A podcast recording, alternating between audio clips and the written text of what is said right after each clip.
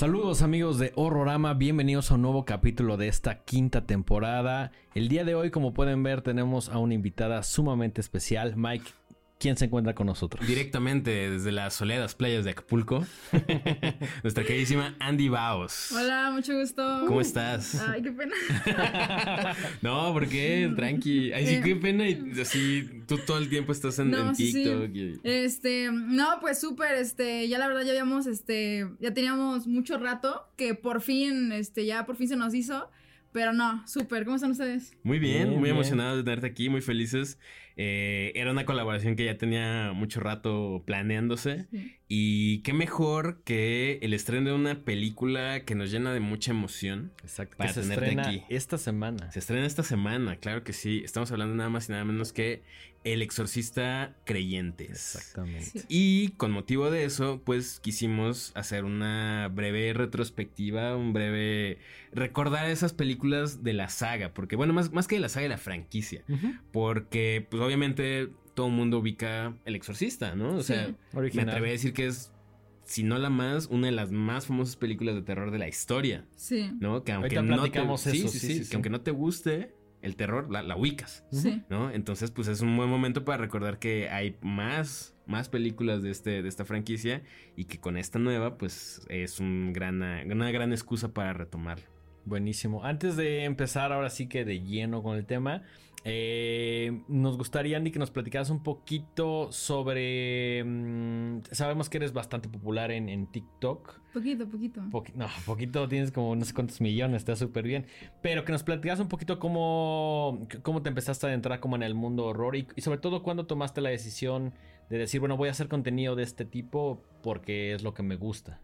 Este, eh, sé que, sé la saga que fue la que me adentró al, al género del terror, que fue Destino Final. Wow. Porque yo jamás había visto nada, pues realmente gore, por decirlo así. Entonces una vez estaba el canal 5, estaba Destino Final 2, y yo jamás había visto algo tan fuerte en mi vida. Y eso que estaba censurado, en esta parte donde está Nora, la mamá, que está en el elevador, y de repente se le va cerrando la puerta. Y fue como, me acuerdo que algo estaba pasando atrás. Unos tíos estaban peleando, pero yo me acuerdo mucho que como que mi, distra- mi enfoque, o sea, como que la realidad desapareció y solamente existía la película y yo. Y como que me gustó eso. Y aparte fue como, what the fuck, ¿qué está pasando? Y ya, al final me gustó eso. Y sobre cómo fue que me, que dije, "Ah, ¿sabes qué? Me voy a entrar a las redes sociales. Fue que yo tenía, mis amigas como que no, no son tan fan. Pero pues a veces cuando te emociona algo, quieres compartirlo con alguien, ¿no? Claro. Y sí me escuchaban, pero no, no aportaban. No había algo como que, ¿sabes? No era así. O sea, no veías películas de este tipo con ellas. No, o sea, y si acaso le decía, por favor, vela que no sé qué, y sí, sí, sí, ajá, pero no las veía. Entonces yo dije, bueno, voy a hacer un TikTok, pero yo dije, tiene que ver, aunque sea una persona de afuera, una que diga, ok, lo que va a decir esta chava no es tan estúpido, ¿sabes? A mí me bastaba con que hubiera una, ¿sabes? En un comentario de que, oye, wow, sí, lo que estás diciendo a mí también me parece, ¿sabes?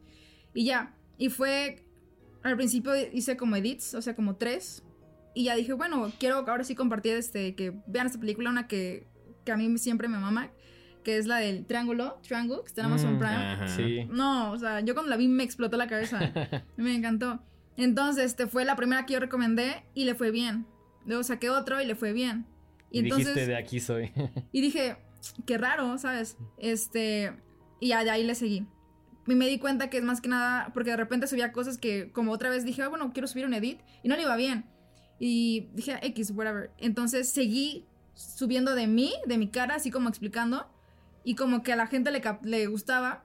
Y a mí me gustaba que había alguien que decía, oye, ¿sabes qué? ¿También sabías este, este dato? ¿Sí me explico? Entonces yo seguí con, con eso, debido a que Nes quería encontrar a alguien y pues resulta que no, no había solo una persona. Entonces eso estuvo cool. Es una comunidad Sí. bien grande y Sí. bien fuerte, ¿no? O sea, y tampoco es gigantesca, digo, no es como, por ejemplo, los fans del K-pop, ¿no? Que Ah, son sí. así una... O la comunidad, no sé, Taylor Swift. Ah, no, no, no, no. un- no, no, no es una inmensidad, ¿no? No. Pero seguimos siendo un montón de personas y creo que ya lo hemos platicado, pero los fans del terror como que justo, ¿no? No, no todo mundo... O sea, siento que mucha gente ve películas de terror, Pero así como ven cualquier otra cosa. Pero la gente que de verdad se clava y quiere más y más y te pasa Sí, eso, ¿no? Dice sí, que dices, sí. nunca había visto algo así, quiero seguir este, consumiendo este tipo de contenido, quiero seguir viendo este tipo de películas. Cuando conoces a alguien más que también le, le picó el bichito del cine de terror. Es como de, güey, eres mi nueva persona favorita, ¿no? Exacto. ¿Cuáles son tus favoritas? es como una No conexión súper inmediata, ¿no? Sí, sí, sí. Sí, sí, sí. Y, y justo es, ¿y ya viste esta? No. ¿Y tú ya viste esta otra? No. Y Sí. cuéntame, oye, ¿sabías que pasó esto? No. Y no sé Sí. si, digo, no conozco, o sea, no sé si por allá afuera en el mundo hay como un programa que hablen sobre comedias románticas o cosas así. Debería, estaría increíble, Estaría la neta. pero no sé si también tengan. ¿Y sabías que cuando pasó esto el director no sé No qué? sé si con tanta pasión, ¿sabes? O con Sí. tanta clavadez de que dices, güey, quiero ver eh, todo lo que pueda. O recomendaciones. Creo que algo increíble que sucede en la comunidad es como de, tú viste algunas, yo vi otras, vamos a intercambiar, ¿no? Sí. Y también Sí. el tema generacional, ¿no? Pues evidentemente eres más joven que nosotros y, y a ti te impactó justo una película... ¿De qué año es eh, Destino Final 2? Como 2000. 2000 al algo? Una es del 2000. Destino Final 2 es 2003. Ajá, eh, ahí nos ya estamos un poco más grandes y ya habíamos visto como cosas ochenteras. Pero Ah, a ti sí. te impactó esta y, y está bien chido saber qué es lo que detona en personas de otras edades ese gusto por el cine de terror. ¿no? Sí, porque dentro de nuestra generación como que tenemos muy claro que fue principalmente el cine de los 80. Pero está increíble que venga alguien de otra generación a decir, para mí fue esto, Sí. ¿no? El otro día estaba pensando que ahorita, no sé, uno ve, por ejemplo, películas como, no sé, otra, ¿no? De, de- por ejemplo, estas muy mainstream, la que sea, la que tú quieras. Que a lo mejor las vemos y dices, ah, pues no está mal. Pero no sabes si algún chavito, chavita Claro. de 10, 12 años es la primera vez que ve algo así y le va a volar la cabeza. Y son los nuevos clásicos para ellos, ¿no? Claro, es, es que también, o sea, es, Sí. para nosotros los clásicos son como, ya saben, qué tipo de películas, The Thing, etcétera, cosas con las que crecimos. Pero los nuevos clásicos son los que estamos viendo ahorita en el cine, para, nuevas generaciones, y está increíble, nos gusta o no. Sí, sí, sí, sí. Sí. Bueno, Destino Final fue la que me adentró, pero la que me traumó, la primera película que yo vi que dije, no, no sé, que jamás había sentido algo así, pero mal, o sea, me dio mucho miedo, la que me traumó fue El Aro. Ok. Este, sí. mm, la escena donde va saliendo de la tele, no, yo hasta la fecha apago la luz y siento que hay alguien ahí, o sea, y es un trauma, pero trauma bien, ¿sabes? Pero eso, la que me adentró fue Destino Final, pero la que, la primera que vi que me traumó fue El Aro. Y la segunda, porque nomás hubo dos que me traumaron, fue The Shining, porque mi papá tenía este, el DVD. Y mis primos dijeron, ay, pues tráete, búscate un- una película de, de tu papá. Y yo vi un hombre sonriendo, sonriendo ahí en la puerta y dije, pues no creo que sea terror, ¿sabes? Y la puse. Quizás comedia o algo así. Y la puse y la escena de las dos niñas, creo que están, no sé si mutiladas, descuartizadas. sí, primero aparece normal y luego ya aparecen Tiradas. Eh, sí. No, o sea, no pude quitar de mi cabeza por, según yo fueron meses, pero a lo mejor fueron días, o sea, no sé. Pero, o sea, justo, o sea, esas fueron, son películas que se quedan contigo, porque siento que hay películas que las ves, así como estás diciendo, eh, te asustan, apagas la tele y ya, sigues con tu vida. Pero hay otras películas que apagas la tele Y siguen pensando. contigo, ¿sabes? sí, y siento que esas son las que valen la pena, las que se van contigo y se quedan. No, no, no. Oye, ¿y a tu papá le gustaba el cine de terror o nada más le tenía porque le gustaba Kubrick o le gustó esa película? Mm, O, o sí le late eso? Como que. Como que no era fan, pero como que le gustaba todo eso, ¿no? O sea, tenía muchas películas, pero no era como ustedes de que les apasionan y realmente. O sea, no. Solo es como. Ah, me gusta, pero. No. Normal. Sí, justo, justo. Ya sí. Órale. Ok. Oye, y es una pregunta complicada, pero ¿tienes como algún subgénero del horror que te gusta? A lo mejor, no sé, Mm. el slash, el home invasion, eh, el fan footage, al- algo que digas, siento que dentro de todo el espectro, esto es lo que más me gusta. Fíjate que estoy entre dos. No era tan fan del. ¿Cómo se dice? Es que se me. El, sí, el fan footage, el, Sí, el pietaje encontrado. Ajá, justo Ajá. no era tan fan. Pero este. Literal no la había visto, la vi este año y me. Sí me dio miedo. La de. ¿Cómo, cómo se llama? Butterfly. Butterfly Kisses. Sí. Me dio miedo y Es no sé por buena, qué. ¿eh? Y la vi de día. O sea. No, o sea, no, no sé por qué sentí. Y de ahí dije. Me empezó a enamorar como que este del fan footage. Y también este. ¿Cómo se llama? Home Invasion. em, hace años. Ya tiene como unos siete. Yo, no, no sé. Iba en secundaria. Vi la de em, Los extraños. Y no Sí. sentí absolutamente nada. Dije, ah, qué padre, ¿no? Cool, la vida de día no sentí absolutamente nada. Después dije, güey, le voy a hacer un video apenas en el 2020. pero no había nadie en la casa, estaba oscuro, están las ventanas en mi cuarto. Y esa vez no pude ni siquiera llegar a la, la mitad, sentía tanta tensión, tenía tanto miedo, pero dije, güey, qué putas, o sea, no sé si puedo decir groserías. No, Sí, no. sí, tú No, no, no, sí. Y es la broma que siempre hago, que después de que dicen la grosería digo, no, no, no.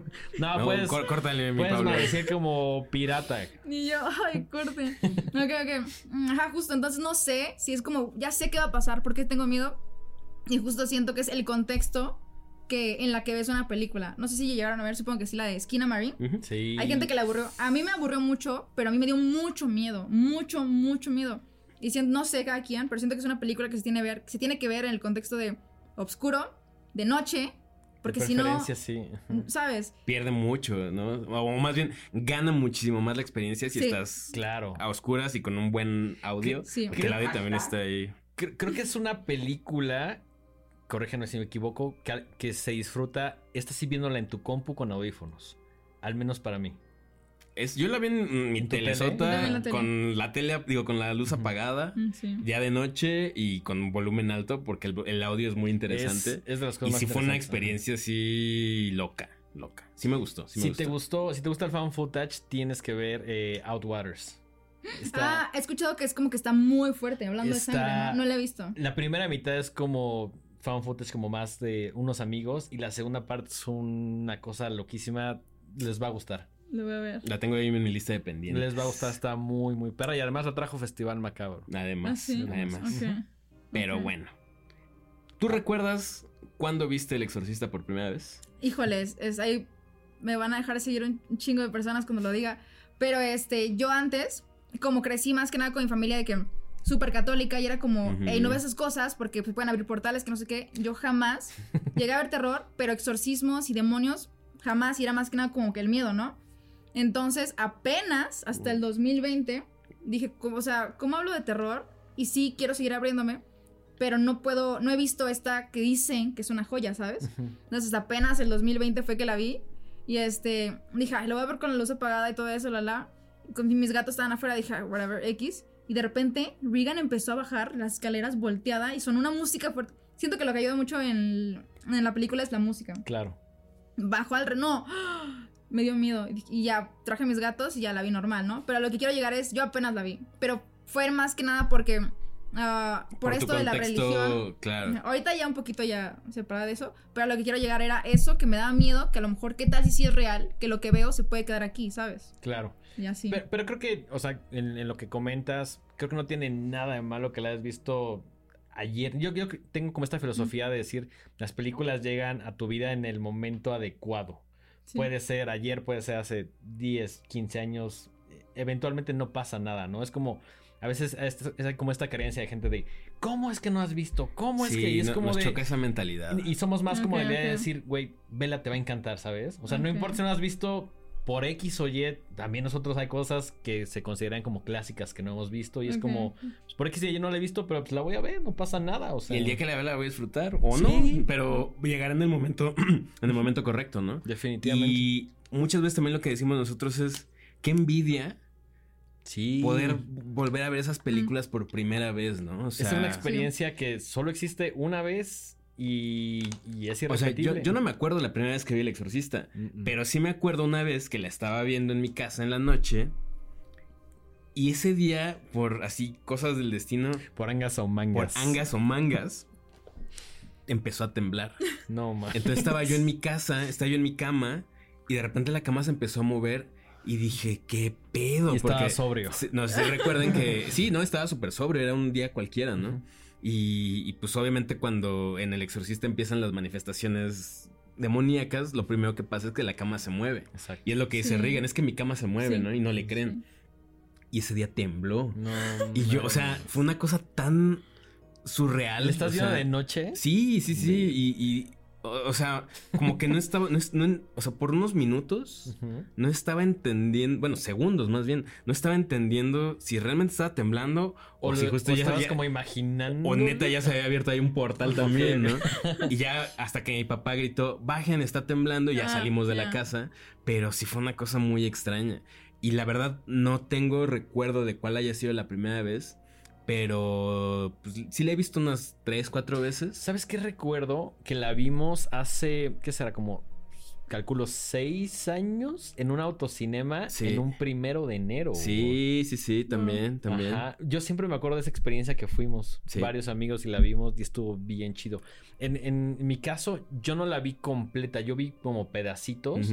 Y ya hasta después, como que dije, ah, bueno, ahora sí, ya vi, ya sé más o menos de qué va, la voy a ver completa. Pero yo no le puse play desde la primera vez. O sea, yo vi nada más pedacitos. Claro. También porque Es- me es daba que es como un poco de miedo y como de decir, ay, no sé, no sé si quiero ver Sí. esto, no sé si me va a marcar, no sé si, ya sabes. Es tan grande el impacto cultural del exorcista que estoy seguro que todos nuestros papás la vieron. Porque fue un fenómeno global, Sí, sí, sí. ¿no? Y fue de esas primeras cosas que sin querer, sin que existiera ni siquiera la palabra viral, Se volvieron de boca en boca algo así de, ¿ya viste el exorcista? ¿Ya viste el exorcista? Y nuestros papás, por ejemplo, yo creo que mi papá debe haber tenido como unos 18 años cuando la vio. Y dice que, se, que no pudo dormir semanas. Es que Sí. también imaginemos que no había nada similar hasta eso. Era como, como el primer día que tuviste internet en tu casa. Que sí. decías, ay cabrón, antes de, antes de hoy no había nada similar. Entonces creo que eso forma parte del impacto cultural y personal que la película tiene, ¿no? Y que Sí. se volvió... Perdón, sí, adelante, adelante. Ok, no, bueno, tú. No, no, por favor, por favor. Porque para mí siento que el, el exorcista estableció un antes y un después en el género del terror. Y claro, el terror ya existía, pero siento que vino a perfeccionarlo. Ah, y siento que más que nada ayudó que viene una época en la que los demonios era un tema muy como que delicado y todas estas cosas, el pánico, el miedo y todas esas cosas. Y el hecho que hayan traído un demonio mesopotámico, que a mí me encanta que ah, no tienes ni siquiera que saber, haber escuchado, indagado de ese demonio, porque en toda la historia, desde siempre, siempre ha existido, siempre hemos representado el mal de alguna forma, ¿no? Entonces, también desde las civilizaciones tienen siempre esta como que han tenido esta percepción que ha existido un mal. Entonces, aquí me encanta que es como no importa que no hayas escuchado de él, te da miedo porque sabemos, ya tenemos como que este precedente, ¿no? Entonces, yo siento que eso fue lo que funcionó mucho con El Exorcista y el pánico este colectivo que generó al final, ¿no? Todo esto. Y, y creo que también como que justo lo que decía Dengue, ¿no? Cuando pues, no habíamos nacido, cuando, cuando salió esta película. Pero a lo largo de la, de la historia y a lo largo de nuestra infancia, pues de repente veías como pequeños extractos en la tele o Porque salían como Si- cositas. Siento que Sí, sí. cuando nosotros la empezamos a ver o a saber de ella, ya era una película sumamente popular, Sí, exactamente. Entonces, quieras o no, estabas expuesto a esa película por, o sea, en algún momento de tu vida algo te expuso a eso, ¿no? Y obviamente pues veías gente disfrazada, veías Sí. un montón de cosas. El libro, el libro también fue muy famoso. sí. Ah, Tú sí. leíste el libro. Sí, pero no lo he acabado. Ok, ¿y qué tal? ¿Cómo va? Me está encantando. Ah, pero ahorita que hablemos de los personajes, hablo como, para mí digo, güey, esto está profundo, el padre este, Carras, porque en el libro habla un poquito más a fondo de la culpa, y este, y de Chris McNeil, de cómo realmente se siente impotencia sola y cómo lo describen en el libro. No sé, ¿ustedes leyeron el libro? No. No, no, pero yo vi, o sea, justamente creo que un TikTok, si no recuerdo, donde estás platicando como un poquito de las diferencias, si no me equivoco. Sí. Y dije, qué increíble que en este pequeño panel haya alguien que lo haya leído y nos pueda platicar como un poquito. Casi leído, casi terminado. Casi terminado, casi Sí. terminado. Pero que nos puedas contar un poquito como de esas diferencias o qué encontraste en el libro que a lo mejor la película, mm, por el formato de película, no pudo eh, poner tanto sobre la mesa, ¿no? Por ejemplo, por ejemplo, ahorita lo que estaba diciendo de- del padre Carras, en la película vemos de que pierde a su madre, ¿no? Pero él ya venía como que un poquito ah, dudando de la fe y a veces lo que pasa con nosotros, con los humanos, es de que ya estás débil y de repente pasa un evento fuerte y te alejas, ¿no? Que es lo que le estaba pasando al padre Carras. Y tú dices, ah, sí, está herido. Pero en el libro nos dice, eh, la anoté porque me gustó mucho esa frase y creo que refleja mucho lo que él estaba sintiendo. Dice, eh, se había preguntado por qué el amor había, eh, dice, este, se había preguntado, o sea, este el padre Carras, por qué el amor había esperado tanto, por qué se había guardado tanto hasta, este, que se fuera este contacto y hubiera, y hubiera esta renuncia del, del humano. Es decir, literal está así, lo estoy diciendo como dice, si no me entiendo, ahorita lo explico. Ah, eh, esperar hasta el punto de que en su billetera tenía un simple papel que decía en memoria de. Es decir, lo que quiere decir es de que él se había estado preguntando día tras día tras día, ¿por qué me tuve que esperar tanto cuando la tuve siempre enfrente? Y sí, está ocupado, Claro. trabajo y lo que quieras, pero él estaba como que ya desgarrado. Y esta primera frase que decía, que dice de que se había, preguntan, se había preguntado por qué el amor había esperado tanto y con eso siento que ya es como todo lo que realmente le estaba sintiendo y lo desgarrado y culpable que estaba sintiendo, ¿no? Ah, por ejemplo, en la parte de, de Chris McNeil. Bueno, sigan porque me estoy acordando, me estoy acordando. es que hay mucho. Pero pues ahorita les, les digo. Pero, sigan, pues, sigan, sigan. Ok, ok, ok. Pues eh, justo en este programa abarcaremos como un poquito de las primeras tres, ¿no? creo que no vale tanto la pena que platiquemos sobre la trama de la película porque es una película muy popular. Eh, por lo menos la 1. La, por lo menos la 1. Sí, la 2 y la 3. Eh, pues también, o sea, vienen, si no me equivoco, la segunda parte viene en el 77, que es eh, Heretic, y luego la tercera parte en 1990. Sí. Eh, que yo recuerdo que tú en algún momento me dijiste, ve Exorcista 3 porque está buena, y sí, sí, fíjate que sí me gustó. Cuando yo te digo las cosas, es porque sé que te van a gustar. Luego recomiendas Bones Anol y cosas así, güey, pero. pero ese es otro programa. Es otro programa. Ese es otro programa. Pero, ¿qué, opinan ustedes de. Mm, un poquito como en contraste de estas de esta como trilogía, por decirlo así. Es muy extraño porque me queda claro que fue un exitazo comercial, ¿no? Claro. O sea, al final del día no podemos eh, olvidar que pues, el cine es un negocio.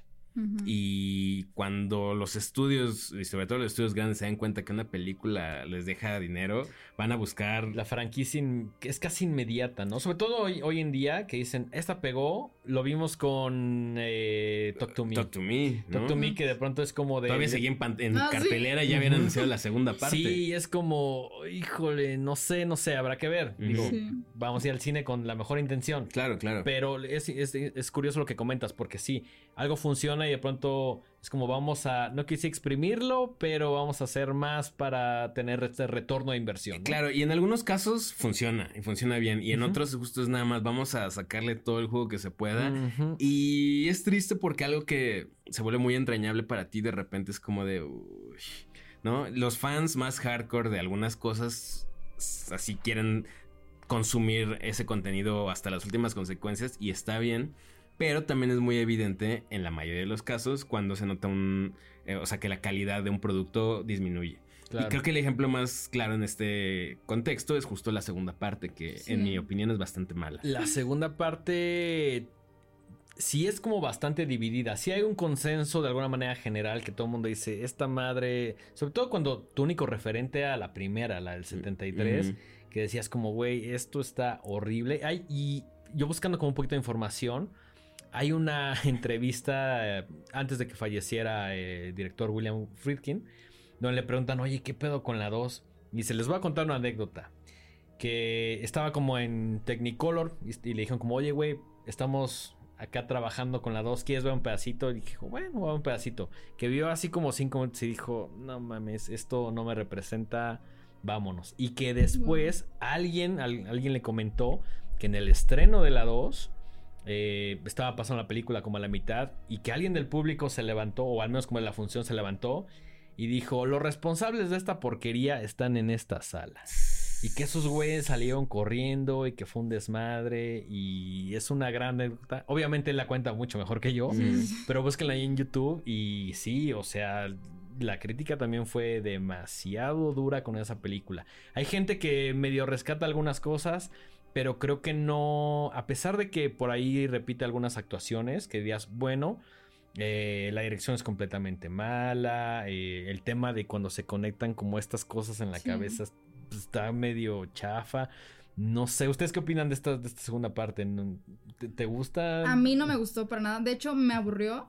Ah, yo la sentí confusa, no sé si porque también se fue por parte, eh, pues, se fue a la historia del padre, ¿se llama Merin? Algo así. Merin. Ajá. Ah, no me gustó. Lo que sí me gustó, pero no tiene nada que ver con la película, es que viene Blatty, el escritor, y dice, ¿sabes qué? Ignoren esa y vámonos. y la secuela va a ser la 3. Exactamente. ¿Sabes? Realmente la 2, mm, siento que lo único, a lo mejor no era tan mala, pero el hecho que haya salido después o sea, fueron que, a finales de los 70, ¿no? Sí, fueron. Después de una joya. Fueron cuatro años de diferencia. Sí, se nota tanto la diferencia y si dices, ah, no, no vale, no sé, se siente, ¿sabes? Sí, se siente muy, muy inferior a, al menos a la original. Ahora ya llegando a la 3, sí siento que está a la altura y algo, bueno, no a la altura, un poquito menos, pero es una película muy justa.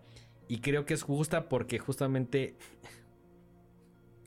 está dirigida por el escritor, Ajá. Sí. ajá, por, por. William Blatty. Entonces, se, sí, sí se siente como una película que tiene este toque, pues un poquito mejor escrito, ¿no?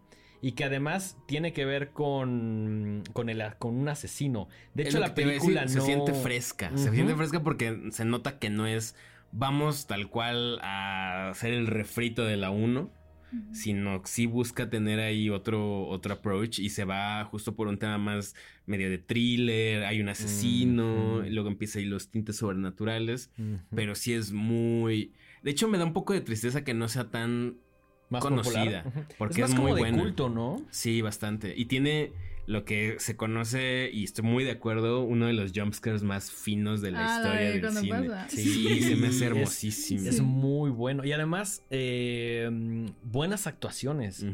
O sea, a pesar de que acá no repite tal cual cast y de que es otra historia, a mí me gusta decirle paralela. Me encantan las actuaciones. Creo que es una película bastante bien hecha. Que además el mismo William eh, tuvo problemas ahí con. Hay una versión original y hay un director Scott. Entonces, por Ah, ahí no, sé busquen- cuál, no sé cuál vi yo, Yo vi el. No el director Scott. la original. Y, ajá, y ahí cambia el final. Obviamente no lo quiero platicar mucho para que la vean. Pero cuando la busquen, asegúrense de que sea el, el director Scott. Ok, ok, ok. A mí lo que me gustó mucho de la 3, pero porque a lo mejor es un fetiche que tengo, quién sabe. Pero a mí me mama demasiado cuando en las películas saben usar y ponen a ancianos de alguna forma macabros, lo combinan con el terror. Siento que es un balance perfecto, ¿no? Hay un chingo de películas que a lo mejor este, el del abuelo, el abuelo de Leatherface no sale mucho, pero el simple hecho de esa escena en la que Sí. literal quiere, este, ¿cómo se llama? Está chupando sangre y le quiere romper el cráneo a Sally con un martillo. O sea, y diferentes viejitos, ¿no? Entonces, para mí, que realmente siento que sí lo supieron, este, saber usar, porque era un que, no era manicomio, era que, Es como una especie Mm, de hospital. Instituto. Pero sí es un o sea, sí es como para gente mental, Pero Ajá. grande, ¿no? Sí, sí, sí, sí, sí. ajá, justo. Y entonces realmente luego de repente ves una viejita arriba, en el techo. techo. Uf. No, y justo siento que también supieron usar muy bien los sonidos. Porque desde que empieza la película, no sé si se acuerdan que este, se está confes- confesando, este, ¿cómo se llama? Una anciana está confesando y empieza, empieza a describir cómo asesinó a no sé cuántas personas y la cámara se enfoca en lo oscuro, o sea, en ella, pero realmente nunca la vemos. Entonces, como, ¿en qué momento va a salir? ¿En qué momento me va a espantar? ¿En qué momento? Sí, como de Y de repente, ¿no? sí, Ajá. justo. Y hay algo interesante, una frase que me gusta mucho de Hitchcock que dice de que el terror no yace en la bala, sino en la... No me acuerdo cuál era la palabra, pero era mm, en cuando sucede, ¿sabes? No me acuerdo cuál era la palabra. Pero justo es como, no, no en el susto, sino en que estás en la espera de algo inevitable y lo que ya viene, ¿no? Y siento que esta película también supo usarla muy bien. Ya cuando de repente quiere espantar, creo que sale hasta atrás este, la Virgen decapitada, ¿no? Y así. Pero Claro, no. sí, sí, sí. Igual hay unas escenas ahí rarísimas como con La, la- el. Cristo, ajá, Ajá. justo, cuando abre como los, cuando Ah, sí. como cierra como ahí abre los ojos, esa madre, creo que viene desde el tráiler, pero sí está bastante perturbadora. A mí saben que me encanta la actuación de George C. Scott, me parece de las más chidas. Y sí creo que es una película que vale la pena y que el tiempo no le ha hecho tanto justicia por culpa de la 2. Sí, Como que absolutamente. ves que la segunda está mala y dices, pues ya para qué ver la peor, 3, ¿no? güey. o sea, claro. pero sí es una película que a mi gusto vale la pena, aunque no sea tanto eh, como referente a la original, ¿no? Ujú. Aunque Absolutamente. sea un poco paralela. Sí, sí, sí, sí. Em, y bueno, a todo esto, ¿qué tal? Bueno, de idea que, que- de entrada, ¿qué sentiste cuando anunciaron que iba a haber una nueva película del Exorcista? Bueno, a la vez sentí cosas positivas y cosas negativas. este, de cosas, cosas positivas dije, qué padre, más que nada viene la nostalgia. Aunque bueno, obviamente yo qué va, porque mm, sí, ¿sabes? Pero bueno, Claro, pero es, es como esta Pero- nostalgia que a lo mejor no te tocó, pero Sí. en- entiendes el mood y la Sí. importancia de, de la película. y porque digo, ok, al final del día son 50 años en las que nos van a traer a Chris McNeil. No sé, Regan si va a aparecer nada más, nada más un segundo, pero para mí, es lo que de hecho estaba diciendo yo en el video, sí, acaba la película y, y dices, ay, qué padre, se salvaron, final feliz. Pero oye, estás hablando de todo el evento y el trauma no hay un final feliz. O sea, ¿cómo procesas? ¿Cómo haces? ¿Cómo vives, no? Claro. Y entonces dije, qué pedo, qué padre. ¿Cómo le van a hacer para que nos traigan a una Chris McNeil sin quitarle esa esencia, pero de verdad que sí funcione con todo lo dañado que. y cómo aprendió a vivir con eso, ¿sabes? Es lo que yo estaba emocionada. Luego, lo negativo, a mí, no sé ustedes, pero a mí no me gustó la masacre de Texas, la nueva, la que salió el, Mm. creo que en el 2022. Son Sí. temas sensibles, son temas sensibles. Ah, sí, más sí, o menos, sí. ahí tenemos opiniones divididas. ¿No te gustó? A mí- no la odié, pero definitivamente si la comparo con la original, pues queda muy por debajo. Pero no la odié. O sea, hubo cosas Sí. que dije, esto está interesante. Y siempre me gusta ver a Leatherface en la pantalla grande. También que creo que es algo complicado porque es como, me encanta este universo, entonces no puedo enojarme tanto porque lo estoy disfrutando. Sí, es como, como Homero cuando abraza su baguette podrida, ¿no? Si no puedo enojarme contigo. No puedo ¿no? enojarme contigo porque te amo, pero al final del día no está tan chido si ya lo ves con ojos un poquito más fríos. Entonces, eh, pero, pero entiendo el punto de decir, Sí. ¿para qué no? O sea, yo, por ejemplo, no sé si Chris McNeil eh, entra en la categoría de Final Girl. La verdad, no sabría. Final Mom. Final Mo- Pero, por ejemplo, en ese sentido, lo que yo decía, ah, y si, ¿qué tal si lo arruinan? Porque para mí, o sea, hablando de este, ahorita los voy a comparar bien, de que la masacre de Texas, en la 1, la verdad, para mí, sí es una Final Girl, pero al final del día estuvo el 80% del- del- de la película corriendo, huyendo, gritando hasta de Sally. Pero para mí lo que rescato es que digo, wow, o sea, este final se aventó, el tobillo lo tenía roto, ya no podía caminar y aún así se subió a la esa y nos da este como que final donde empieza la locura a salir. Que realmente no es lo, bueno, sí es locura, es como que todo este trauma. Nos, se acaba la película y es como, wow, y te deja como que este sabor de boca de que, ah, pasa no sé con ella 40, 50 años y literal matan algo que, sí me explico, o sea, algo que era como que estaba acá y lo destruyes nada más para... Como para continuar un poquito la historia. sí, justo. Le robas un poco a la otra, ¿no? Sí, No entonces sé. con esta es- dije, ¿qué tal si hacen lo mismo? Pero bueno, al final no sé. Dije, mínimo si va a pasar algo malo, que sea pues, de broche de oro, así que digas, wow, o sea, fue digno, no fue, no sea una jalada, ¿sabes? Claro, yo... Es, es como justo, ¿no? Tienes por un lado esta nueva entrega de la masacre de Texas, donde sí, justo aparece. el- y aquí sí la vamos a spoilear porque sí, no, no importa. Vuelves a ver a Sally Hardesty y dices, qué chingón. Y la matan, y la matan así. De una manera estúpida. de una manera muy estúpida. Siento que eso es lo que comúnmente se refiere la gente como cagarse sobre el legado. Sí, Mm. sí, sí. Y luego tienes, por ejemplo, eh, el nuevo, la nueva trilogía de Halloween, donde justo vuelves a ver a, a una eh, Laurie Strode fuerte y chida y obviamente Jamie Lee Curtis en un papelazo. Sí. Y, y digo, esto ya no es ningún spoiler, ya, ya también ya... Ya pasó un que- año. Sí, ya pasó un año.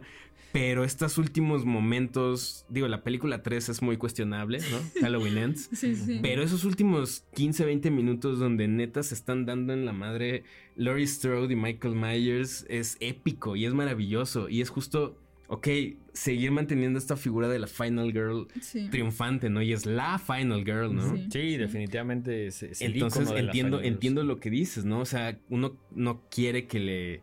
Que, que toquen eso que, que ya sufrió. Sí. Y digo, ¿No? está bien, mátala, pero mátala de una manera que digo, Digna, wow, chingona, que- ¿no? que digas, justicia es- al personaje. Exactamente, Sí, sí, No, sí. no te deshagas de él como con Sally, ¿no? Que Ah, No, no, qué tristísimo, siento que fue, es como mejor hubiera preferido no verla, güey. Hubiera preferido no verla y que fuera otra historia. A mí de alguna manera me reconforta eh, creyentes porque al principio se iba a anunciar como un como un remake y dije, "No, no mames, por favor, no." Y ahora es como una secuela directa. Se me hace más interesante. Entonces, eso me da un poquito más de confianza. Digo, todavía no lo hemos visto, pero este te- yo al menos yo tengo confianza. Sí, tengo fe. Tengo fe, Tengo tengo, fe. fe. Voy a ir eh, con toda la apertura del mundo diciendo quiero que me guste y viendo, viendo, o sea, el, el trailer sí te da como ciertas cosas que dices, va. Sí.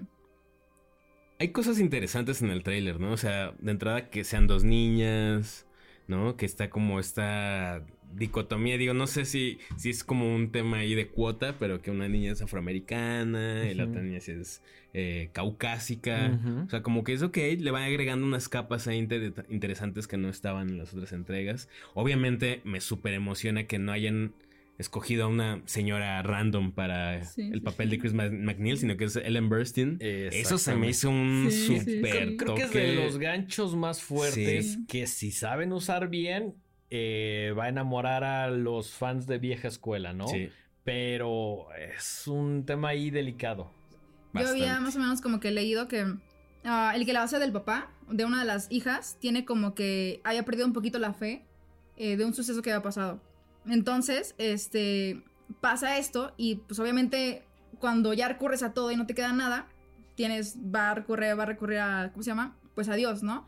Y creo que está un poquito alejado de la comunidad y pues no le queda tampoco de eh, que otra y es solitario que pues ah, encontrar ayuda en, en pues la gente alrededor.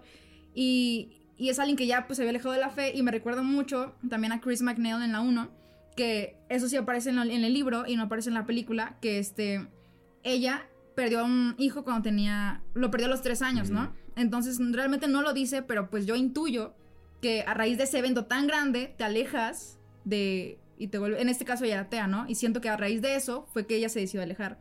Entonces siento que son como que, ah, no sé cómo se diría, no es contraste, sino es como estos paralelos, por decirlo así, en el que él también eh, pasó un evento y realmente no quieren tener nada que ver con Dios porque tú me fallaste y tú me dejaste, pero ahora que ya buscó con todas las buscar todas las soluciones posibles y no encuentra, va a regresar. Y siento que es lo mismo que le pasó a, a Chris McNeil, ¿no? Que al final realmente no sé si regresó su fe, no sé, no me acuerdo, pero bueno, realmente no lo dicen, pero supongo que sí, porque es como estás viendo que literal el poder de Dios lo hizo, crees. Entonces siento que más o menos vamos a ver algo igual, pero ahora él ella lo hizo sola, realmente. Pero ahora él va a tener la ayuda de alguien que ya pasó con eso y siento que eso va a estar muy interesante de, ¿sabes? Pues, pues si lo llevan bien, Mm, va a si ser una cosa bien. muy chida. Creo que hay una enorme área de oportunidad. Enorme. Ahora solo Yo- habrá yo- que esperar yo- el resultado esta semana. Ah, O sea, David Gordon Green me cae bien. Eh, me hizo dudar así un poquito con justo Halloween Ends. Ajá. Pero me sigue cayendo bien. Entonces no quiero que me caiga mal, güey. Así no, No, no, no. quiero, no quiero decirle, ah, es este güey. O sea, quiero, quiero creer que es una persona completamente capacitada y que entiende el mundo y que entiende la psicología de la película y de los personajes. Y que Y es que va a ser algo, Ajá. algo chido, algo, o sea, sí quiero que me guste, la verdad, ¿no? Ok, ahí. O sea, hay unas películas que uno está medio predispuesto y dice, "Eh, creo que no me va a gustar, pero igual la voy a ver. Y a veces te sorprenden positivamente y a Ajá. veces no. Pero esta sí, honestamente, sí quiero que me guste, güey. Sí, claro, queremos. Siempre vamos al cine diciendo quiero que me Sí, guste sí, esta sí, película, ¿no? sí, sí. Regresando un poquito al tema de, de la original del 73. Más allá de que platicamos como de alguna escena o algún momento, ¿qué sienten que es lo que les gusta de esta película y que la ha hecho envejecer tan bien? Mm. No sé quién quiere empezar. Ah, yo creo que am, lo que me gusta es todo lo que conlleva, como la parte de todo lo que se hizo y que, y que pueden salir ahorita muchas películas con mucha tecnología, pero no se puede llegar a comparar. Y eso que en ese momento no había este CGI, ¿no? No había para, ok, la arreglo en postproducción, sino todo lo que ves es, lo, que, se, hizo. exacto, Es lo que exacto. me prende, o sea, digo de que qué putas, güey, no mames. Y aparte, no sé si se acuerdan esto de que cuando van subiendo las escaleras, creo que eran ah, los doctores, algo así, que no había estabilizador. Realmente Ujú. hicieron como una maca, no sé, algo así para cargar. O sea, la forma y como todo se hizo. Y a mí lo que me, me también me, me encanta, no creo en las maldiciones de eso. O Claro. sea, digo, está interesante, está bien padre, pero yo pienso que es como las películas duran que tres, cuatro, cinco meses, no sé, pero esta duró, si no me equivoco, nueve meses. En nueve meses, obviamente, iban a pasar muchas cosas. Claro. Iba a quemarse, obviamente, porque ahora ya estamos hablando de casi un año, ¿no? Pero bueno, regresando a eso, ah, ah, todo lo que, no sé, su- obviamente supieron que esta de Regan, cuando se está aventando la, así de, de la cama, yo dije, ah, no creo que sea ella. Y Sí, es resulta ella. que... Y le se lastimó. Justo. Es, es su propio stunt. Sí, así. Justo, justo, y dije, y cuando grita que de que it's burning me, algo así de que me está quemando, me está quemando, realmente era ella. Entonces, todo eso que dices, es que no había tanta protección en ese momento, a mí es lo que me emociona esa película, que ahorita a lo mejor ya hay más protección, que no sé qué, que la la, pero esta se siente real por todo lo que ya sabes que pasó, ¿sabes? Y así. Es muy chido eso que mencionas. Y creo que es de los making ofs que más veces he visto porque se me Es hace lo- fabuloso. Es, demencial. Es ¿no? demencial. Es una cosa loca. ajá. Y todo, o sea, todos los trucos que inventaron, Eh, incluso la, la clásica de ¿sabías que el vómito es sopa de chicharo? Traigo, No. traigo mis datos tus curiosos datos por si ahorita quieren escucharlos, güey. A, mí- a mí lo que más, y, y creo que ya lo había mencionado en alguna ocasión, mi escena favorita es el justo el spider walk, ¿no? Uy, Cuando no, camina hacia no, no, atrás. sí. Y cómo lo hicieron y cómo realmente estaba ella suspendida de unos cables ahí.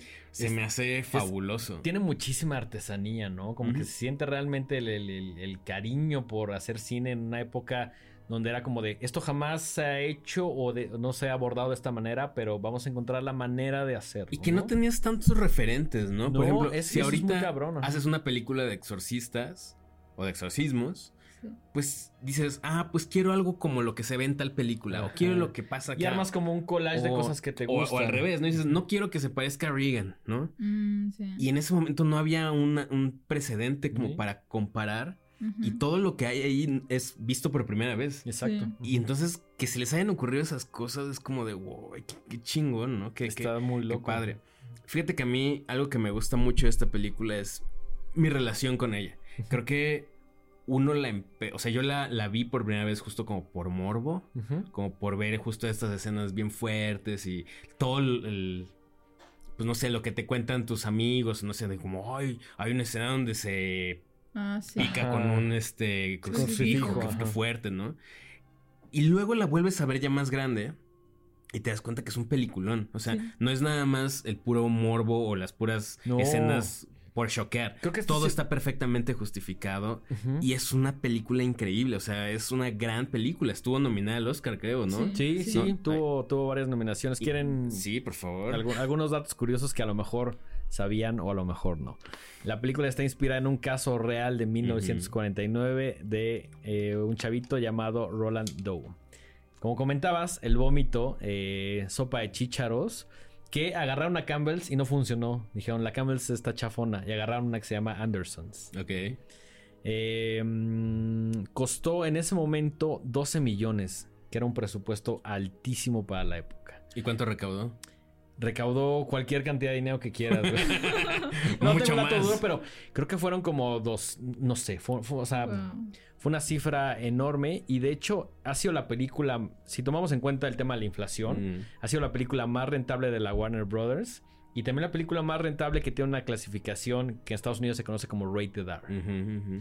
Eh, la canción clasiquísima Mike Oldfield, Tubular Tubular Bells. Bells. Eh, primer película nominada a la categoría de mejor película en eh, Academy, los Academy Awards. Sí. Que eso creo que es algo importantísimo por eh, lo que siempre platicamos, ¿no? Que el, el tema del horror siempre es como menospreciado, como, Sí. como visto como algo menor, ¿no? Lo cual obviamente no. Eh, ¿Cuántas veces creen que se menciona la frase The power of Christ Ah, compels you? este, como, como seis. Más, Ay, no sé. ¿12? Menos, ¿O 10? 11. Once, ok. Ah, no manches. Eh, de- aquí hay un dato que me encanta. Linda Blair, al finalizar la película, tuvo un guardaespaldas que la seguía, que se la puso la Warner Brothers Ah. durante seis meses.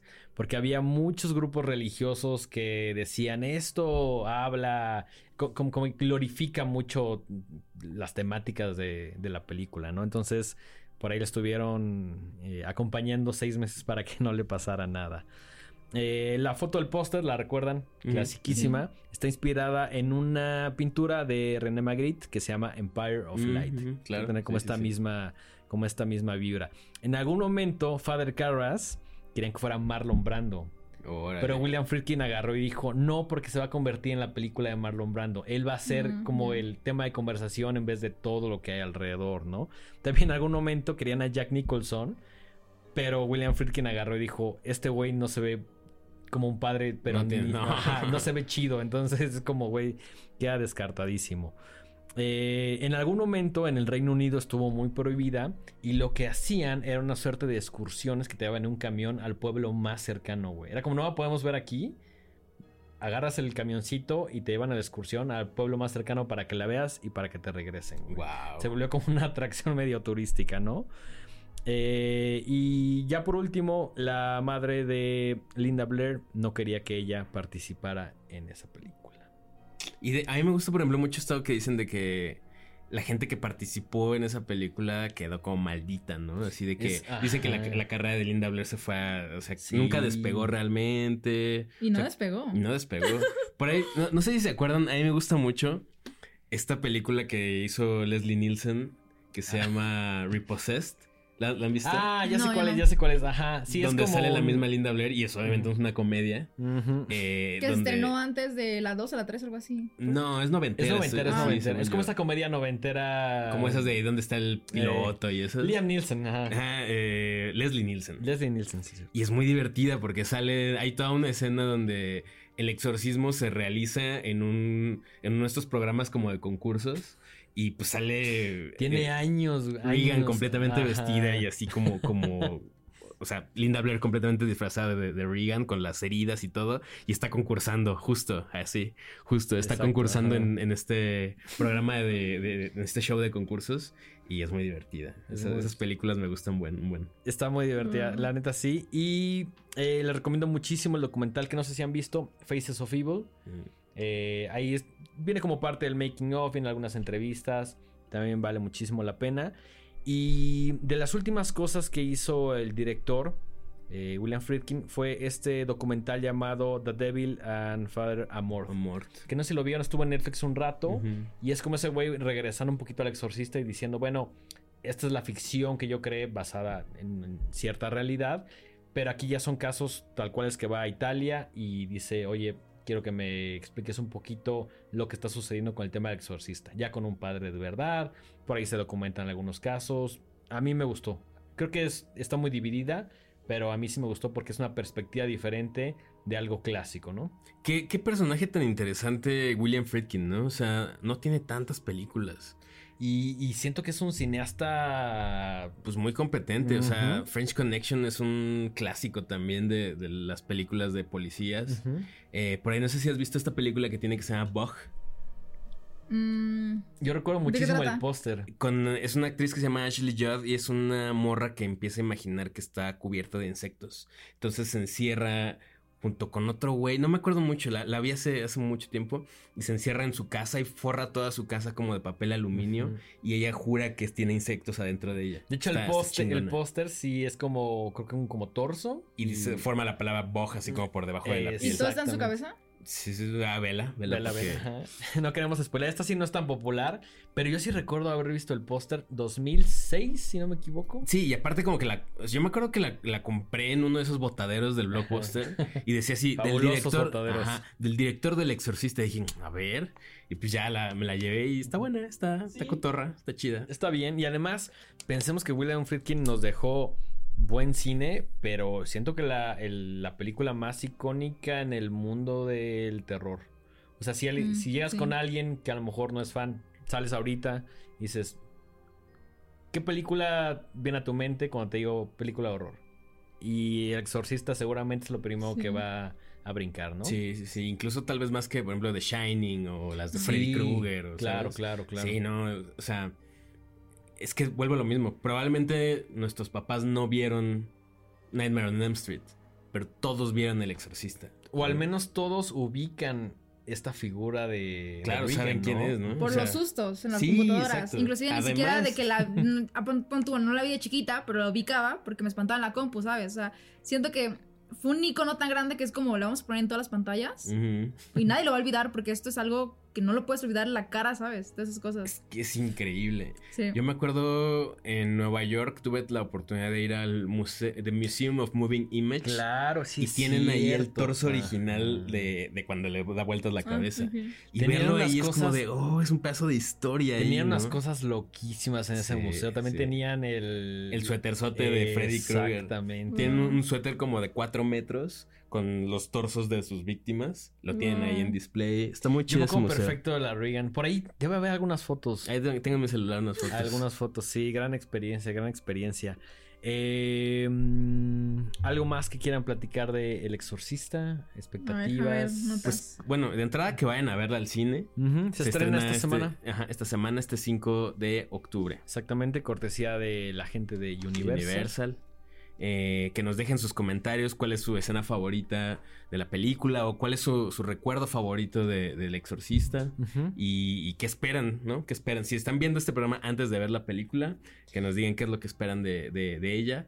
Y si ya la vieron, pues que nos dejen sus comentarios Si también. sí cumplió, si no cumplió, qué les gustó, qué no les gustó. Ahí comenten lo que quieran. Un dato curioso, el, a lo mejor lo sabían probablemente, que la 3, El Exorcista 3, era la película, una de las películas favoritas de Dahmer. Órale. Sí. Sí, sí. Entonces, tiene, tiene sentido por el Tiene tema sentido. del asesino que está basado en Zodiac. The Gemini Sí. Killer, ¿no? Se entonces llama. en Netflix, no sé si se acuerdan que los ojos lo ponían como medio amarillitos. Ajá. O no sé si a lo mejor era en referencia, que no creo. Pero obviamente se acuerdan que en el, El Exorcista 3, este, este, era el padre Carras, padre, ¿no? ajá. O sea, tenía los ojos amarillos y luego han puesto como que imágenes de que este de Dahmer y este de, ¿cómo se llama? Ah, el padre Carras, ¿no? Y así. O sea, literal era una referencia. No sé si tiene algo que ver, pero es como, "Ugh, con razón. Era Es- su película favorita. Está poca madre. Sí, sí, creo que después de haber visto Dahmer y después de El Exorcista 3, dices, esto tiene sentido, ¿no? Y ya si eres demasiado completista, si viste Zodiac, tiene todo el sentido del mundo. ¿Ustedes vieron esta serie que, que salió sobre el exorcista? Mm, Uy, no. No. No, Pero- yo tampoco. Han dicho que tiene conexión, pero ya sé cuál es, me spoileé. Mm, Pues, ah, no sé. Yo no, no sé. Sé que hay una Yo no la serie, neta no la vi. ¿Salió hace poco? Sí, hace Prime. como dos años. Ok. Y no sé si es una miniserie o- o era serie y la cancelaron. Pero pues sí, como que no tuvo el impacto que esperaban, ¿no? Y, y también como, o sea, como que la neta no han dejado morir nunca eh, la franquicia del exorcista, ¿no? Sí. O sea, siempre cada X tiempo sacan algo relacionado a... De, de entrada, todas las veces, o sea, cada cinco años la ponen en el cine. Ah, sí. Porque es el 40 aniversario, el 45, Ujú, el ujú. 50 aniversario. Ahora con tres segundos de escenas más que nunca antes vistos, ¿no? Y es como de, ah, ok, pues sí está chido. Pero es algo que no. Que le, le sigue, o sea, sigue siendo redituable, la verdad. Sí, completamente. De hecho, eh, si no me equivoco, este mes o estas semanas, la gente de Cinépolis la va a reestrenar. Entonces, si ustedes nunca la vieron en el cine, ¿es ahora o el próximo año? sí, probablemente el próximo año también la vayan a volver a poner. Pero la neta está increíble. No, güey, Porque- siempre la porque- quiero porque ver es en el como cine. tratar de revivir esa experiencia que a lo mejor nuestros papás vivieron, que sí les tocó el año. Dices, Mm. bueno, no es el 73, pero tengo la oportunidad de ir a ver esta obra maestra en el formato en el que se pensó, ¿no? Como William Friedkin lo hubiera querido. Exactamente, Sí, sí. Oye, Andy, y ya en temas más personales, ¿en qué andas chambeando? Eh, ¿Algún proyecto ahí que nos quieras platicar? Échate todo el comercial que quieras. Échate el comercial. Bueno, les voy a contar mi plan. Ujú. Este. ah, bueno, eh, ahorita, pues, como es octubre, el año pasado me fue bien. Entonces digo, ah, bueno, este, porque pues fui a Canadá, ¿no? Eh, aún no, no he dicho, pero voy a ver si salen cosas y todas esas cosas. Y aunque salgan o no salgan, mi plan es regresarme dos meses a Canadá y ahí seguirle, o sea, seguir este, haciendo videos. Y este, y hasta ahorita, pues me acabo de graduar hace como en junio del pasado. Entonces empecé de que en redes le empe- empezó a ir bien y dije, ah, pues, qué cool. O sea, me- yo ya me iba a ir el año pasado en enero a, a, mi- a trabajar de, de lo que estudié, ¿no? Porque ya me había graduado a penitas. Me fue muy bien en octubre y dije, ah, pues puedo posponerlo. Vamos a ver qué puedo este, sacar de aquí. Yo sí tengo una duda. ¿De, de qué te graduaste? ¿De qué crees? No sé, no tengo idea. ¿Literatura? No. A ver. Derecho. No, relaciones internacionales. Ok, Ok. ok. Y pues de ahí viene un poquito, un poquito casi nada de derecho y mercadotecnia, un poquito de filosofía así, que no sé casi nada de eso, pero me gusta mucho la mitología griega, mucho este, la historia, que igual no sé, pero más que nada cuando empecé a subir los videos me gustaba no solo subir una película nomás, sino como que de repente mezclarla con algo de, como que de historia, ¿sabes? Por ejemplo, me gusta mucho de que en este caso John Kramer, ¿no? Sí, un asesino y todo, pero podemos rescatarle algo que su filosofía, no sé. Y podemos este, compararlo con... Ahorita no se me ocurre nada, pero... Con alguna figura histórica. Ajá, algo así, no sé. Por ejemplo, Carrie, el libro, en este Stephen King, habló mucho de Shakespeare, ¿no? Y este, en la película también sale. Entonces, más o menos tipo ese, ese tipo de cosas. Pero, pero es porque en la carrera veíamos también mucha historia y me empezó a gustar. Y así. Mm, ok. Pero el plan es, estoy viendo así, ¿sabes? Ok. Entonces, literal. O sea, solo sé que voy a hacer de aquí a diciembre. Y ya, si no funciona, ok, va. Y si sí, pues sigo. Pues sí, qué chido. Buenísimo. Buenísimo, buenísimo. Oye, eh, si la gente quiere eh, seguirte en redes, ¿cómo, ¿cómo te pueden encontrar para que sigan disfrutando de tu contenido? Eh, estoy en todas las redes como Andy Baus, A-N-D-Y-B-A-O-S. Todo junto. Sí, todo junto. Y pero en TikTok estoy como Andy Baus 23. Porque ese día cumplo años. Ah, muy bien, muy bien. Sí, muy sí. Ya sí. Si quieren seguirme, si no, no, también. no, No, sí, está chido. Yo creo que si les gusta este programa, y de de hecho, lo creo que lo más probable es que ya te conozcan. O sea, Ah, no, quién sabe, no sé, no sé. bueno, Pues, si quién sabe, alguien ahí también- el contenido. Eso es lo, lo chido, es como interplataformas, ¿no? O sea, probablemente mucha gente que no usa TikTok, a lo mejor no conoce a Andy. Claro. Y mucha gente que eh, no suele ver tanto cosas en YouTube o este tipo de contenido, así. Ujú. O pues puede encontrar eh, co- contenido muy interesante en las redes de, de Andy. ¿no? Definitivamente. También. Eh, Denguito, eh, creo que ya podemos ir cerrando este episodio. Sí. Eh, vayan, vayan a ver eh, Exorcista Creyentes, Ujú. que se estrena este 5, esta semana. Esta semana sale. Exactamente. Eh, 5 de octubre. Va a estar en todos lados y En seguramente va a estar un buen rato en pantalla. Sí, Yo creo que al menos. ¿qué un mesecito, mesecito, mes y medio, yo creo. Sí, sí, sí. Eh, Tus redes sociales y las redes sociales de este programa. Estoy en todos lados como arroba el dengue, ahí en X, en Instagram y en TikTok. Y las redes de este programa, arroba los horrorama, así nos encuentra en todos lados. Eh, Spotify, YouTube, etcétera. Ahí pueden escucharnos. Mike, tus redes. Yo estoy como arroba Miguel Sandoval en Twitter y arroba Mike-Sandoval- en Instagram. No olviden que el 28 de octubre vamos a tener la fiesta del segundo aniversario de Horrorama. Exactamente. Vamos a tener ahí un fiestón loco en La Piedad, el Se mismo lugar, el mismo lugar donde hicimos el, el primer aniversario. Mismo lugar, mismos costos, ya por ahí pueden comprar sus boletos. Eh, chequen ahí las redes para toda la información. Otro comercial, no se pierdan el Festival Hipnosis, va a estar chido. Va a estar muy que además chido. es medio partner y tiene justo la música que nos gusta. Así es. Entonces también nos vemos ahí en el Hipnosis. Pueden, vamos a dejar el link de la compra de boletos en la descripción de este, de este video. Y pues nada, creo que con eso podemos ir cerrando este programa. Andy, es. muchísimas, gracias. por venir, gracias por viajar únicamente para este programa eh, directamente desde Guerrero. Y pues nos vemos el 28 en la fiesta, va a estar muy chido, vayan al cine, sigan consumiendo sin Sí, sí, voy a ir. Va a ir Ese es mi disfraz, de hecho. Más que aún falta que lo acabe. Una parte, una parte. Una parte, una parte, sí, claro. Y pues nada, esto fue Horrorama, nos vemos en el siguiente episodio, hasta la próxima. Adiós.